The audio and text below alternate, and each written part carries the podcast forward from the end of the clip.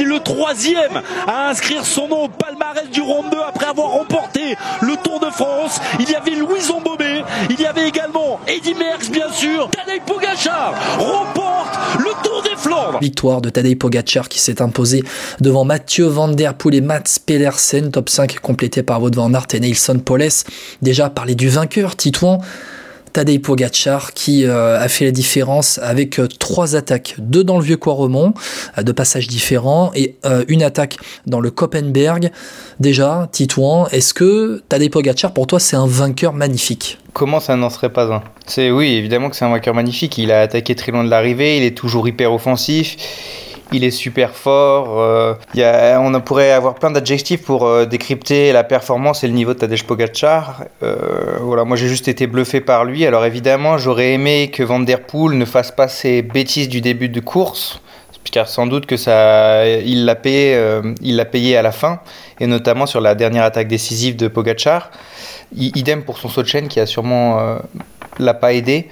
Mais voilà, Pogacar était très fort, était le plus fort et, a gagné en, solitaire. C'était vraiment un beau mano à mano avec Van Der Poel. Et voilà, ils étaient les deux étaient au-dessus des autres. c'est un peu aussi la confirmation de ce qu'on avait vu pendant la, campagne de, Flandrienne. Euh, Tadej Pogacar, on va se concentrer sur lui. Euh, si je ne me trompe pas, et tu me dis si je me trompe, euh, il me semble que c'est le troisième vainqueur de Tour de, de Tour de France à remporter le Tour des Flandres.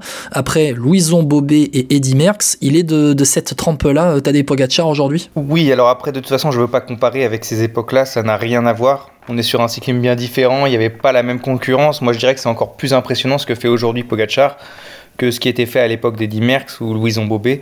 Euh, voilà, tout le monde est à la pointe du matériel. D'ailleurs, on dit souvent que Pogacar n'a pas le meilleur matériel du monde. Euh, tout le monde est à la pointe de la technologie, sur euh, tous les entraînements. Tout le monde est hyper professionnel. Donc voilà, ce que fait Pogacar, c'est exceptionnel. Et dans le vieux Quaremont, dans ces deux attaques, notamment la dernière attaque décisive, il vole. Il vole complètement, c'est impressionnant. Il fait même des drifts tellement il envoie des watts dans, dans les pédales. Quoi. Ouais, ça, bah, les pavés étaient un petit peu glissants, ils ont séché au fur et à mesure, mais forcément ça rajoute un petit côté euh, fun et chaud quoi de, de, voir ce genre de choses. Mais bon, il appuyait tellement fort sur les pédales, j'aurais pas aimé être à la place des pédales. C'est euh, aujourd'hui le meilleur coureur au monde au moment où on parle. Bah avant même sa victoire, c'était déjà le meilleur coureur du monde parce que c'est le plus complet et que c'est le plus fort. Donc euh, voilà, oui, oui, c'était le meilleur et ça l'est toujours et ça va sûrement le rester encore quelques années. On va prolonger un petit peu le débat sur Tadej Pogacar et euh, un peu se projeter dans le futur. Tu vas voir venir très rapidement, Titouan. Pogacar a remporté déjà Liège-Bastogne-Liège deux fois le Tour de Lombardie. Là, il remporte le Tour des Flandres en 2023. Est-ce qu'il est en capacité de faire le Grand Chelem sur les cinq monuments Je sais pas. Probablement qu'il en est très proche. Moi, pour moi, avec Van Der Poel, c'est les deux qui ont le plus de chances de réussir cet exploit. Maintenant, voilà, Paris-Roubaix, ce sera un vrai challenge. Il faut habituer ses mains à supporter ça. Je me rappelle de Juan Antonio Flecha qui disait que c'était terrible pour les mains que, que Paris-Roubaix. Donc, euh, il y a pas mal de choses à faire. D'ailleurs, il l'a dit aussi en interview qu'il fallait qu'il habitue ses mains à ça. Il n'aura pas les monts pour l'aider à faire la différence. Et puis, Milan-San Remo, c'est pareil. C'est tellement facile comme parcours, on va dire, qu'il aura beaucoup de mal à lâcher les autres. On l'a vu cette année et l'année dernière. Donc, mine de rien, il a reporté les trois qui lui correspondaient le mieux. Et maintenant, il lui reste les plus durs, mais évidemment qu'il peut y arriver, mais il faudra vraiment, vraiment qu'il cible ça au maximum. Et d'ailleurs, il avait dit pour Paris-Roubaix euh, qu'il faudrait aussi qu'il gagne quelques kilos supplémentaires. Pour, ça, ça euh, risque d'être, ça peut être incompatible avec euh, d'autres objectifs. Je dis pas que c'est impossible, je dis juste que ça va être dur parce que c'est une performance de toute façon hors norme. Et qu'il y a une concurrence terrible, on l'a vu notamment aussi sur Milan, San Remo Stani, et sur le Tour des Flandres avec, bon, à la deuxième place de ce Tour des Flandres, un Mathieu Van Der Poel. Il lui a pas manqué grand chose finalement à Van Der Poel. Il termine à 16 secondes de Pogacar. Il disait euh, en après-course que entre le Paterberg et l'arrivée, il avait jamais développé autant de watts. Et pourtant, il n'a pas réussi à rentrer euh, sur euh, Tadej Pogacar. Où est-ce que ça s'est joué pour lui? En début de course. Début de course, pour toi, c'est vraiment là où il a, où il a perdu l'influx? Au départ, je pensais même que Van Der Poel allait même pas rentrer en fait, parce que ils avaient l'air déterminés à vouloir l'éliminer. Finalement, il a fait une bonne demi-heure, une grosse demi-heure de course-poursuite mais dans laquelle il usait de l'énergie. On le voit le relayer quand même, plein vent, parce qu'il y avait du vent de face. Donc voilà, il s'est fatigué, il a forcément usé du, du gaz. Et de la même manière, il a dû faire un gros effort quand il a fait son saut de chaîne pour revenir tout de suite, parce que si ça basculait sans lui, ça pouvait être compliqué. Donc il a fait l'effort tout de suite. Donc voilà, il perd là. Et puis peut-être aussi qu'il s'est vu trop fort en attaquant dans l'avant-dernière ascension. S'il avait été plus patient, peut-être que dans le vieux Quarmont, il aurait pu rester dans la roue aussi. Je dirais que voilà, sur le Milan-San Remo, il a su placer la bonne attaque au bon moment. Peut-être que là, finalement, il a été moins bon stratège, il aurait peut-être dû être plus patient. Et puis, ouais, forcément, le, début de course qui vraiment n'a pas joué en sa faveur. Il lui manque pas grand-chose hein, pour basculer avec Pogacar au départ ou suivre sa roue. Donc peut-être que peut-être que s'il avait eu, euh, il avait gaspillé moins d'énergie au départ, il aurait pu le suivre. Maintenant, on n'en saura jamais rien. Et voilà, Pogacar, lui. Euh, lui a fait la course parfaite, il a été très fort et il mérite amplement sa victoire, il n'y a pas de débat là-dessus. Alors on va rappeler un petit peu, tu parles du début de course, il est pris dans une cassure, on est déjà. Ouais, il joue avec le feu. Il était en dernière position. Franchement, je n'ai pas compris. Honnêtement, j'ai trouvé que c'était une erreur de, débutant pour un coureur comme Van Der Poel. Euh, enfin, ça n'a pas de sens de prendre le risque que tu sois tranquille en, en, arrière de peloton, je veux bien, mais en dernière position, tout le monde le sait, tout le monde le voit, tous les directeurs sportifs l'ont su, et c'est comme ça que Bahreïn en a profité, quoi. Et on était à plus de 200 bornes de l'arrivée, ça faisait penser un peu au départ de Paris-Roubaix l'année dernière, où ça avait déjà cassé en, début euh, de ouais, course. faut faire attention maintenant, faut se méfier du départ, de toutes les situations. Les mecs sont tellement au-dessus du lot que ils vont utiliser n'importe quelle opportunité pour essayer d'éliminer les autres et c'est normal. Donc euh, voilà, c'était, enfin c'est normal tant qu'on dépasse pas les limites de ce qu'a fait DSM, c'est normal. Donc euh, il faut faire attention à tout ça. On va en reparler hein, de la DSM avec euh, la tactique du, ralenti. Euh, mais pour Van Der Poel, donc il y a le saut de chaîne au pied du Tyenberg où il doit faire un effort, notamment se mettant en danseuse dans le Tyenberg, pour ensuite revenir sur Pogachar et sur et sur Van Aert. il y a l'attaque dans le Kreuzberg où il fait péter Wout Van Aert et Tadej Pogacar. Il met une demi seconde pour réagir, pour ensuite faire le jump et, rattraper, et rattraper rattraper Mathieu Van Der Poel. Et puis ben, il y a l'attaque de, de, Pogacar dans le troisième passage du vieux Quaremont où euh, ben, là il se fait euh, voilà il, suit pas il n'arrive pas à suivre euh, Tadej Pogacar à 18 bornes de l'arrivée. Mathieu Van Der Poel ça a été cette accumulation qui lui a manqué dans l'attaque de Pogacar dans le dernier passage du vieux Quaremont en fait. Et est-ce que attends je te prolonge la question est-ce qu'il a été surpris par le niveau de Tadej Pogacar sur les pavés jusqu'au bout dans ce Tour des Flandres? Bah oui parce que je pense que déjà au moment où il attaque il pense pensait faire comme sur Milan Romeo et lâcher tout le monde. D'ailleurs, euh, Pogacar n'est pas tout de suite dans sa roue, donc oui, je pense que à ce moment-là, il pensait qu'il allait faire la diff. Je pense qu'il a pensé faire la diff et il, se sentait fort, mais voilà, peut-être que il s'était senti fort et dans le monde après, ben, il l'a dit lui-même, il était moins bien. Donc voilà, c'est pour ça que moi je, remets l'hypothèse du fait que cela lui en a sûrement manqué un petit peu dans la dernière ascension parce que voilà, toute l'énergie, on la récupère pas forcément et, et voilà, finalement, il n'a pas su récupérer de sa grosse attaque, alors que Pogachar, lui, a, monté l'ascension moins sèchement, mais de manière plus régulière et a su revenir. Et Mathieu Van Der Poel, euh, sur les quatre dernières éditions, en comptant cette année du Tour des Flandres, il fait soit premier, soit deuxième. Et l'édition précédente, sa première euh, participation euh, de ces cinq participations au Tour des Flandres, il fait quatrième c'est ça peut être Monsieur Tour des Flandres hein, quand même dans jusqu'à la fin de sa carrière. Hein. Pour moi, de toute façon, c'est Monsieur Monument. Je l'avais appelé dans un de mes articles Monument Man. Euh, voilà, euh, on avait fait un article sur Vélofuté là-dessus et, oui, c'est, il est tellement régulier, il est toujours dans le top 10 des monuments, c'est juste euh, absolument dingue. Donc oui, ce sera Monsieur Ronde. le, le, record de victoire, c'est 3 avec Tom Boonen et Cancellara, donc il y a totalement moyen qu'il les rattrape et puis même qu'il les dépasse dans le futur.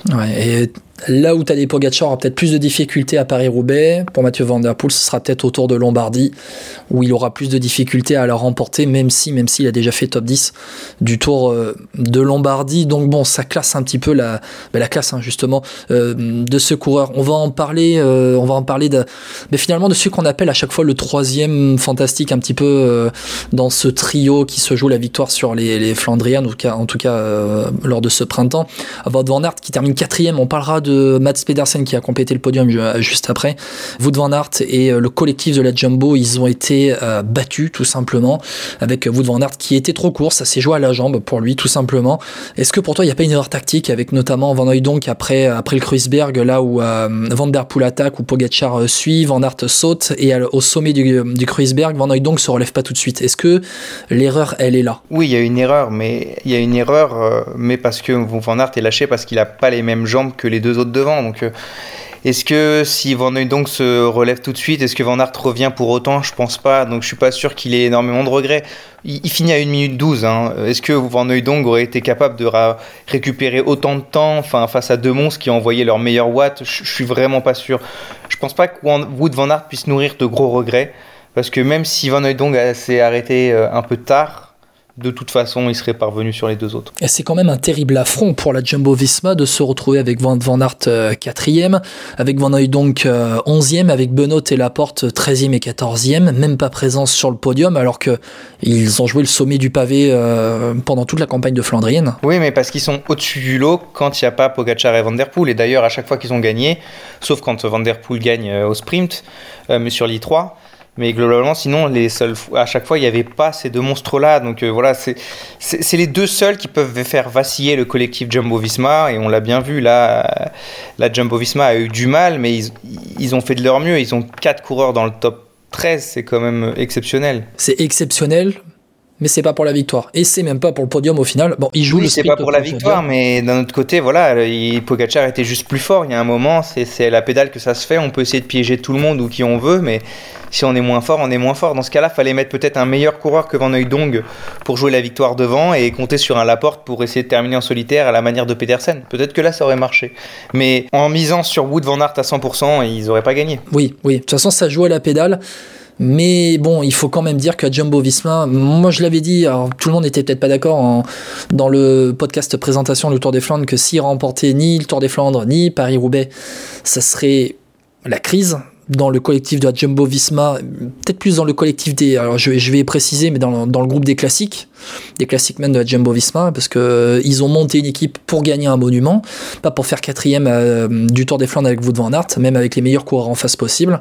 Mais euh, bon, voilà, maintenant ça va leur mettre une pression de dingue sur Paris-Roubaix. Mais Paris-Roubaix, on y reviendra à la fin du, du, podcast. On va parler de celui qui a fait podium, troisième quand même, c'est Mats Pedersen quelle course il a fait Mats Pedersen. C'est lui qui fait le, qui crée un peu le, premier vrai gros mouvement de course avec des outsiders ou des favoris. À 110 km de l'arrivée, il se fait happer, avaler par euh, euh, Pogachar dans le dernier passage du vieux Quaromont alors qu'il était en tête 100 euh, km plus loin pratiquement dans le vieux Quaromont. Et quelle course il a fait Mats Pedersen, quel coursier de dingue c'est, il fait troisième de ce Tour des Flandres, mais quelle course il a fait. Ouais, il a fait ce qu'il avait annoncé, attaquer parce qu'il savait que c'était sa seule chance de gagner finalement donc euh, ou de faire euh, sûrement un podium. Donc euh, voilà, il s'est lancé de loin, au moins il a tenu sa parole. De toute façon, c'est un coureur qui aime beaucoup les courses difficiles. On se rappelle des conditions dans lesquelles il a été champion du monde en 2019 je crois. 2019, exactement. Et, et, donc forcément, il aime bien toutes ces courses difficiles. Donc lui, lancer la course de très loin, c'était pas forcément gênant pour lui. D'ailleurs, ça honnêtement, ça a failli marcher. Hein. Il y en a beaucoup qui pensaient que ça ne reviendrait pas quand l'écart était de 2 minutes, 3 minutes. Après, voilà, les trois machines derrière sont tellement au-dessus du lot qu'elles ont été capables de revenir. Mais, voilà, Pedersen a fait la course qu'il fallait. Il n'a pas manqué grand-chose. Je pense que pour qu'il se joue la victoire, il aurait fallu qu'il y ait un plus gros cadre que eu donc peut-être un, un Laporte à l'avant et peut-être que là la course aurait été différente. On rappelle que Mats Pedersen fait 6 de Milan San Remo, là il fait 3 du Tour des Flandres. Il sera peut-être pas loin de la victoire euh, euh, sur, euh, sur Paris-Roubaix. C'est aujourd'hui l'un des meilleurs coursiers au monde. Il arrive dans un âge de maturité à, à 27 ans où il a largement encaissé maintenant son titre de champion du monde, un peu la surprise générale. En 2019, il y a deux coureurs qui ont impressionné aussi sur ce Tour des Flandres. Nelson Poles, cinquième après avoir euh, chuté euh, deux fois, et Matteo Jorgensen qui fait neuvième. Bon, Jorgensen neuvième un peu en deuxième rideau, euh, on s'y attend pas, mais Nelson Poles cinquième, quel début de saison il nous fait lui aussi Ouais, bah Poles, voilà, il a franchi un cap à 25 ans en gagnant la classique à San Sebastian, et depuis il fait que progresser. Voilà, il est capable de briller sur les courses d'un jour, sur les courses d'une semaine. Donc maintenant, on va bientôt l'attendre sur les grands tours parce qu'il peine à confirmer dans ce domaine-là. Mais en tout cas, ouais, il fait un début de saison exceptionnel. On rappelle qu'il a gagné sa première victoire sur le Grand Prix La Marseillaise le 30 janvier ou le 31 janvier, je ne sais plus. Et voilà, depuis, il ne fait qu'enchaîner les, grosses performances, les top 10, les victoires dans tous les sens. Donc oui, c'est très impressionnant. Honnêtement, moi, je ne l'attendais vraiment pas à ce niveau-là sur le tour, des Flandres. On m'aurait dit en janvier, Paulès fait cinquième. J'aurais dit non, non, jamais de la vie. Donc euh, voilà, chapeau à lui. Euh, chapeau à lui, c'est vraiment un coureur complet. Donc comme je disais, euh, voilà, j'attends maintenant de le voir sur les grands tours et sur le Tour de France. Un top 10, ce serait pas mal. L'année dernière, sur le Tour de France, Nelson Poles, c'est 12e, après avoir fait 4e à Rambert en échappée, après avoir fait 4e à l'Alpe d'Huez en échappée. Voilà, c'est le grand écart au niveau des profils de, course. Et puis en 2023, euh, tu as dit, il remporte la Marseillaise hein, à la fin du, mois de janvier. Il remporte derrière euh, l'étoile de Bessèges, 3e du Tour des Alpes-Maritimes et du Var. Il fait 6e de Paris-Nice, 7e de San Remo, 3e d'à travers la Flandre, 5e du Tour des Flandres. Un profil éclectique, comme on dit pour euh, Nelson Poles, tout comme Matteo Jorgensen, hein, finalement, très rapidement, euh, en quelques secondes, Matteo Jorgensen, surprenant 9ème, surprenant top 10, on l'attendait pas, on n'attendait pas à le voir là. Quoi. Ouais, Jorgensen, c'est encore plus impressionnant parce que lui, il a que 23 ans. Euh, dès le départ, il savait pas vraiment s'il avait le profil de Flandrien ou le profil de coureur par étape. Euh, il avait décidé, il avait dit que finalement il préférait s'orienter sur un seul domaine. Bon, bon on voit qu'au final il n'a pas du tout respecté sa parole, mais ici il arrive à briller dans les deux domaines, c'est tant mieux pour lui. Euh, voilà, sur le Paris-Nice, il a été excellent. Il a été encore excellent euh, euh, sur le Tour des Flandres, excellent sur, à travers la Flandre. C'est un coureur avec énormément de potentiel et globalement, voilà, c'est la génération américaine qui est vraiment qui revient vraiment au top. Paules, Jorgensen, on a Simons évidemment. voilà, il y a des vrais coureurs qui ont un vrai talent. Là, Richie Tello à Israël, qui sera sûrement un redoutable grimpeur, Manu Sheffield. Voilà, les États-Unis retrouvent enfin des couleurs et, ça, ça fait plaisir. On va parler allez, d'un dernier coureur, d'une dernière équipe. Casper euh, Asgreen, Soudal Quickstep transparent euh, Est-ce que c'est le mot qui résume euh, leur course ou alors est-ce que Casper Asgreen t'y a cru à un moment donné pour le podium? Oh bah Non, on peut pas dire transparent parce que Merlier était à l'avant au début de la course. ensuite, Asgreen est passé. Finalement, ils ont passé 81% de la course en tête. Donc euh, non, pas transparent du tout. Par contre, on les attendait sûrement à un autre niveau euh, depuis le début sur les Flandriennes, mais on peut pas dire qu'ils aient raté complètement leur course. Asgreen, il fait 7 comme il aurait pu faire 3 euh, ou 4 voire gagner dans d'autres circonstances. Il était très fort, peut-être le plus fort dans les monts du groupe, groupe de tête pendant longtemps. Donc non, je dirais pas qu'ils ont été transparents. Ils sont 7 c'est pas le résultat attendu, mais c'est pas non plus catastrophique. C'est beaucoup moins pire que ce qu'on pouvait attendre avant le départ. Alors moi, si je te dis transparent, c'est parce que Soudal Quick Step, c'est comme la Jumbo Visma, ça doit jouer la victoire c'est une top team mondiale et aujourd'hui il se retrouve même pas dans le top 5 du Tour des Flandres. La campagne de Flandrienne elle n'a pas été si belle que ça. Casper Asgreen, euh, oui oui je, suis d'accord avec toi, il avait vraiment la belle jambe hein, dans, le groupe d'échappée, tout comme Stephen Kuhn qui termine 6 euh, sixième. Mais, mais Casper Asgreen, il, il, est pas là, il, il, est pas là sur le podium, il est pas sur la photo au final. Et c'est ça qu'on attend d'une équipe comme la Quick Step sur les Flandriennes. Ouais, mais c'est pas, on peut pas résumer ça à juste être sur la photo. Quoi. Je veux dire, il y a des circonstances de coup. C'est comme il y a, il y a deux ans, Pogacar fait quatrième du Tour des Flandres. Bon, bah, il est pas sur la photo finale, sa course est ratée. Non, bien sûr que non. Il a été énorme. Il se fait rattraper par les autres derrière, mais il a été énorme. La Asgreen, c'est pareil. Il fait la course qu'il faut. Il pouvait pas. Honnêtement, son résultat, qu'est-ce qu'il pouvait faire de mieux, Asgreen Franchement, rien. Il ne pouvait rien faire contre les trois monstres. Ça, c'est une certitude. Et ensuite, il se fait battre au sprint par, euh, par Pedersen, Kung, ok, bon bah voilà, c'est, ça se joue sur un sprint, euh, sûrement à celui qui est le plus frais, il a fait plus d'efforts que les autres dans les monts pour essayer de, d'emmener cette euh, échappée le plus loin possible. Non, je pense qu'il peut pas avoir de grands regrets. Il a fait la course qu'il fallait. Et Quickstep est juste moins forte que les autres. C'est pas parce qu'on a été fort dans le passé qu'on doit le rester tout le temps. Et là, voilà, ils sont partis, comme on l'a fait, on a fait un article sur la, métamorphose de la Quickstep. Ils se sont orientés un peu plus sur les courses à étapes. Ils sont un peu plus concentrés sur Remco Evenpool qui, lui, euh, euh, voilà, ne déçoit absolument pas et brille au contraire. Ça marche un peu moins bien pour l'équipe des classiques, c'est comme ça. On est dans une période un peu plus compliquée, mais ça reviendra. Faut, faut pas s'inquiéter. On peut, on peut pas parce qu'ils ont été forts pendant plusieurs années, se dire que ben, forcément ils doivent tout gagner, surtout avec les monstres qu'il y a actuellement. Ce sont surtout des cycles quand on gère une équipe à ce niveau-là. Et là, le cycle du groupe flandrien euh, classique euh, à la Solar Quick Step est un peu dans le dur. Un... Bah, il est en bout de course. Il est en bout de course. Voilà, il y aura peut-être euh, un gros recrutement de la part de Patrick Lefebvre, euh, soit l'hiver prochain, soit l'hiver suivant, euh, pour renouveler son groupe de, de classiques. On va revenir sur deux faits de course avant de conclure cette analyse du Tour des Flandres Hommes 2023. Premier gros fait de course, il est quand même à 141 km de l'arrivée avec cette chute incroyable de Massijouk de la Bahreïn qui crée un, énorme, une énorme pagaille dans le peloton. Avant le passage à l'approche, hein, on était dans l'approche du premier passage du vieux Quaremont. Personnellement, de, de mémoire, de passionné de cycliste, j'avais pas vu une chute comme ça créée depuis très longtemps, pour ne pas dire j'avais jamais vu une chute comme ça. Ça désorganise finalement un peu tout le scénario de course qui était peut-être prévu. Ouais, ça a foutu le bazar. Euh, voilà, il... Après, il s'est excusé, il a fait une erreur, il aurait jamais dû faire ça. Ça a été coûteux pour beaucoup de coureurs, c'est vraiment dommage c'est regrettable, mais bon, c'est un fait de course comme il peut y en, en, y en avoir. Est-ce qu'il doit être suspendu? Non, on n'est pas en train de parler d'une euh, dame qui a une pancarte au bord de la route et qui fait tomber tout le monde. Il a voulu remonter, il est tombé dans l'herbe, il a glissé, il a fait une connerie, il a été disqualifié parce qu'il méritait d'être disqualifié. Mais malheureusement, ce sont des choses qui arrivent. Voilà, est-ce qu'on on doit disqualifier tous ceux qui, font, qui créent des chutes parce qu'ils font des erreurs? Euh, non, je pense pas. Donc euh, non, pour moi. Ça, va, ça va quand même loin là. C'est quand même assez grotesque la manière de provoquer cette chute, parce qu'il y a des règlements qui existent de la part de l'UCI de ne pas pour ne pas remonter à gauche comme à droite en dehors des zones de la. Ils le font tous pendant la course. Ils l'ont tous fait à un moment donné, comme disait Jackie Durand.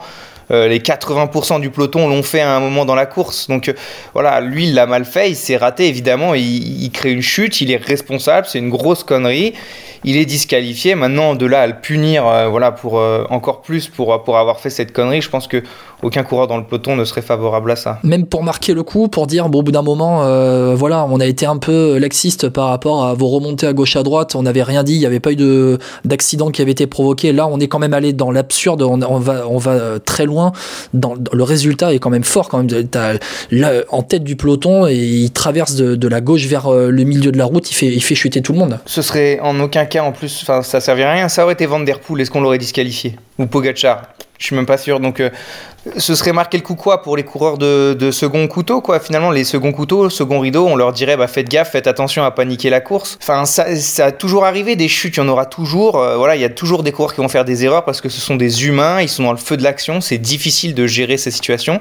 Il a fait une bêtise, mais voilà, ça veut pas dire qu'il doit aller en prison parce qu'il a fait, il a créé une chute. Donc non, je trouve que tout ça c'est exagéré pour moi il a fait une erreur, en plus il, s'est excusé, il assume son erreur, il s'est fait disqualifier, voilà, le, dossier est clos. Bon, dossier clos pour toi Titouan, euh, une course très nerveuse au final quand même, moi c'est, ce qui m'a marqué dans, ce Tour des Flandres 2023, c'est que du début à la fin j'ai senti une nervosité de, dingue, euh, dès le départ, alors on a vu avec ces premiers bordures qui ont été créées, la course a été faite dès le départ, on a cette chute à 141 bornes de 141 km de, de l'arrivée, ça va jusqu'à l'arrivée finalement avec Ballerini qui chute contre les barrières pour emmener Tim Merlier pour la 43e place. Euh, la tactique bizarre des DSM qui se met au ralenti pour euh, limite euh, que les autres derrière mettent pied à terre avant d'accélérer sur le sommet d'un mont. Ça a été un des Tours des Flandres les plus nerveux de ces dernières années pour toi? Oui, probablement qu'il y a eu plein de faits de course énormes du début à la fin. Donc ça a été une course passionnante à suivre. J'ai regardé la quasi-totalité de la course en tête. Je suis arrivé quand la bordure avait commencé avec Mathieu Van Der Poel. Et voilà, je l'ai suivi d'une traite jusqu'à la fin. C'était une course très dynamique, ce qui fait qu'on n'a pas vu le temps passé. C'était une très belle course. Bon, il y a eu quelques dingueries avec la chute de Maticek là, et avec la, stratégie très étrange et limite antisportive pour moi de, de DSM. Mais voilà, c'était une très belle course à suivre au global et, j'espère qu'il y en aura d'autres comme ça, avec moins de chutes quand même, mais voilà, j'espère qu'il y en aura d'autres. Ouais, c'est tout ce qu'on espère. Moins de chutes, de, l'attention, du suspense et cette victoire donc de Tadej Pogacar qui s'adjuge le euh, Tour des Flandres 2023.